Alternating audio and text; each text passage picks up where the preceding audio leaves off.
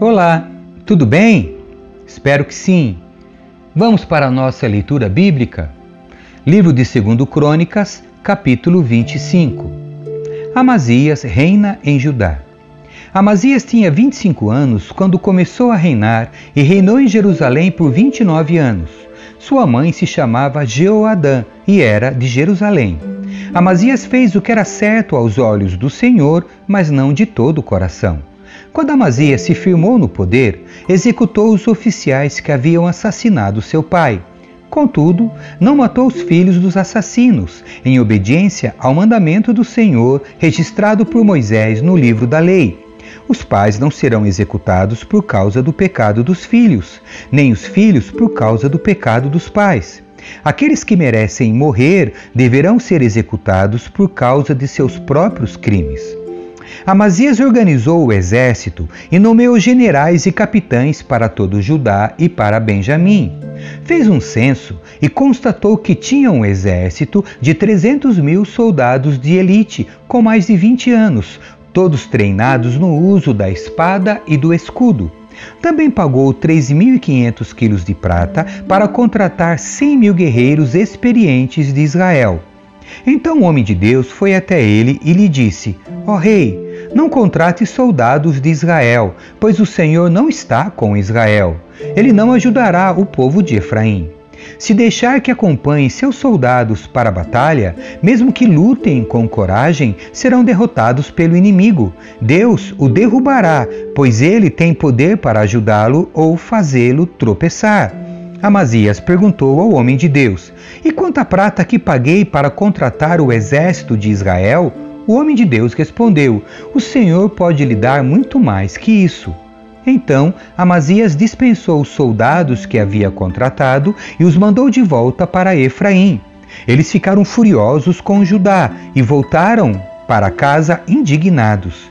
Amazias criou coragem e conduziu seu exército até o Vale do Sal, onde mataram dez mil soldados edomitas da região de Seir. Capturaram outros dez mil e os levaram para o alto de um penhasco, de onde os atiraram e eles se despedaçaram. Enquanto isso, os soldados que Amazias havia contratado e depois mandado de volta atacaram muitas cidades de Judá entre Samaria e Bet-Oron. Mataram três mil pessoas e levaram grande quantidade de despojos. Quando o rei Amazias voltou da matança dos Edomitas, trouxe os deuses que havia tomado do povo de Seir. Estabeleceu-os como seus próprios deuses, prostrou-se diante deles e ofereceu-lhes sacrifícios. O Senhor se irou grandemente e lhe enviou um profeta para perguntar: Por que você se volta para os deuses que não foram capazes nem de salvar de suas mãos o próprio povo deles? O rei, porém, o interrompeu e disse: Desde quando você é conselheiro do rei? Cale-se antes que eu mande matá-lo. O profeta parou, mas o advertiu: Sei que Deus resolveu destruí-lo, porque você fez isso e porque não quis aceitar meu conselho. Depois de consultar seus conselheiros, Amazias, rei de Judá, enviou este desafio a Jeoás, filho de Jeoacás e neto de Jeú, rei de Israel: Venha enfrentar-me numa batalha.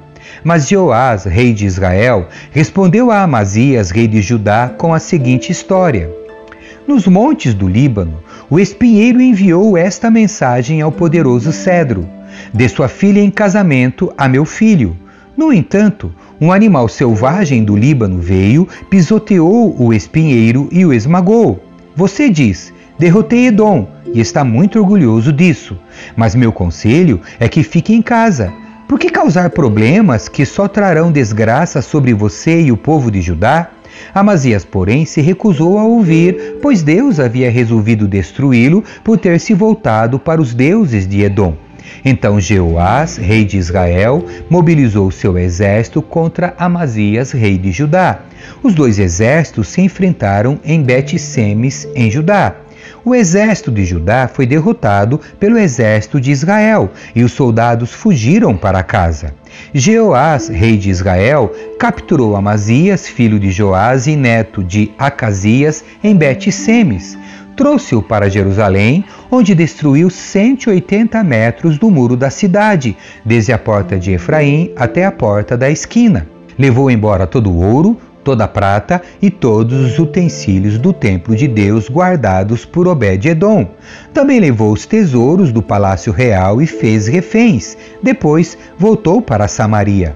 Amazias, filho de Joás, rei de Judá, viveu ainda mais 15 anos depois da morte de Jeoás, filho de Jeoacás, rei de Israel. Os demais acontecimentos do reinado de Amazias, do início ao fim, estão registrados no livro dos reis de Judá e de Israel. Depois que Amazias se afastou do Senhor, houve uma conspiração contra ele em Jerusalém e ele fugiu para Lax. Seus inimigos, porém, mandaram assassinos atrás dele e o mataram ali. Seu corpo foi trazido de volta para Jerusalém num cavalo e ele foi sepultado com seus antepassados na cidade de Davi capítulo 26 Uzias governa em Judá. Todo o povo de Judá proclamou Uzias, de 16 anos, rei, como sucessor de seu pai Amazias. Depois que seu pai morreu e se reuniu a seus antepassados, Uzias reconstruiu a cidade de Elate e a recuperou para Judá. Uzias tinha 16 anos quando começou a reinar e reinou em Jerusalém por 52 anos. Sua mãe se chamava Jecolias e era de Jerusalém. Fez o que era certo aos olhos do Senhor, como seu pai Amazias. Uzias buscou a Deus durante a vida de Zacarias, que o ensinou a temer a Deus. Enquanto o rei buscou a direção do Senhor, Deus lhe deu êxito. Uzias declarou guerra contra os filisteus e derrubou os muros de Gate, Jabne e Asdod. Ele construiu novas cidades na região de Asdod e em outras partes da Filístia. Deus o ajudou nas guerras contra os filisteus, nas batalhas contra os árabes de Gur e nas guerras contra os meunitas. Os meunitas lhe pagavam tributo anual e sua fama se espalhou até o Egito, pois ele havia se tornado muito poderoso. Uzias construiu torres fortificadas em Jerusalém, junto à porta da esquina, à porta do vale e no canto do muro. Também construiu fortalezas no deserto e cavou muitas cisternas, pois tinha grandes rebanhos nas colinas de Judá e nas planícies. Era um homem que amava a terra. Tinha muitos trabalhadores que cuidavam de seus campos e vinhedos, tanto nas colinas como nos vales férteis. Uzias tinha um exército de guerreiros bem treinados, prontos para irem à batalha, divididos em tropas. Esse exército havia sido convocado e organizado pelo secretário Jeiel e pelo oficial Maazéias. Estavam sob o comando de Ananias, um dos oficiais do rei. As tropas de guerreiros valentes eram comandadas por 2.600 chefes de famílias. O exército era formado por uma elite de 307.500 homens, preparados para ajudar o rei contra qualquer inimigo. Uzias providenciou para todo o exército escudos, lanças, capacetes, couraças, arcos e fundas de atirar pedras construiu sobre os muros de Jerusalém máquinas de guerra criadas por peritos. Elas atiravam flechas e lançavam grandes pedras das torres e dos cantos dos muros. Sua fama se espalhou até lugares distantes, pois o Senhor o ajudou extraordinariamente e ele se tornou muito poderoso. O pecado e o castigo de Uzias. Quando Uzias se tornou poderoso, também se encheu de orgulho, que o que o levou à ruína pecou contra o Senhor seu Deus ao entrar no santuário do templo do Senhor para queimar incenso no altar de incenso. O sacerdote Azarias foi atrás dele com outros oitenta sacerdotes do Senhor, todos homens corajosos. Confrontaram o rei Uzias e disseram: não cabe a você, Uzias, queimar incenso ao Senhor. Isso é tarefa somente dos sacerdotes, os descendentes de Arão, consagrados para esse trabalho. Saia do santuário, pois você pecou. O Senhor Deus não o honrará. Uzias, que segurava o incensário, ficou indignado. Enquanto ele demonstrava sua raiva contra os sacerdotes diante do altar de incenso no templo do Senhor, apareceu lepra em sua testa. Quando viram a lepra, o sumo sacerdote Azarias e todos os outros sacerdotes o expulsaram imediatamente do templo. O próprio rei se apressou em sair dali, pois o Senhor o havia ferido. O rei Uzias ficou leproso até o dia de sua morte. Vivia isolado, numa casa separada, e havia sido excluído do templo do Senhor. Seu filho Jotão tomava conta do palácio e governava o povo. Os demais acontecimentos do reinado de Uzias, do início ao fim, foram registrados pelo profeta Isaías, filho de Amós.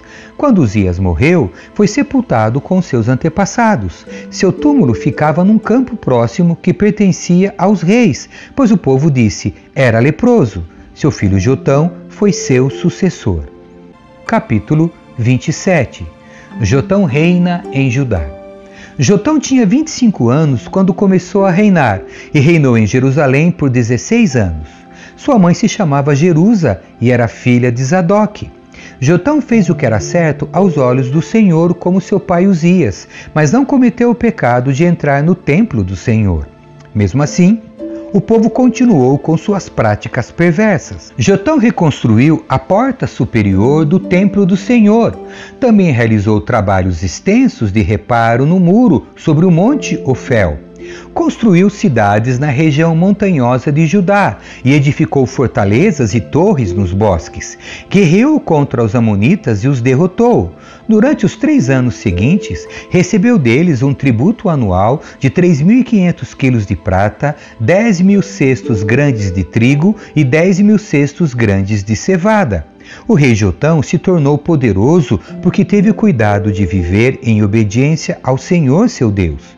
Os demais acontecimentos do reinado de Jotão, incluindo suas guerras e outras atividades, estão registrados no livro dos reis de Israel e de Judá. Tinha 25 anos quando começou a reinar e reinou em Jerusalém por 16 anos. Quando Jotão morreu e se reuniu a seus antepassados, foi sepultado na cidade de Davi. Seu filho Acás foi seu sucessor. Amém. Que Deus abençoe você. Tchau.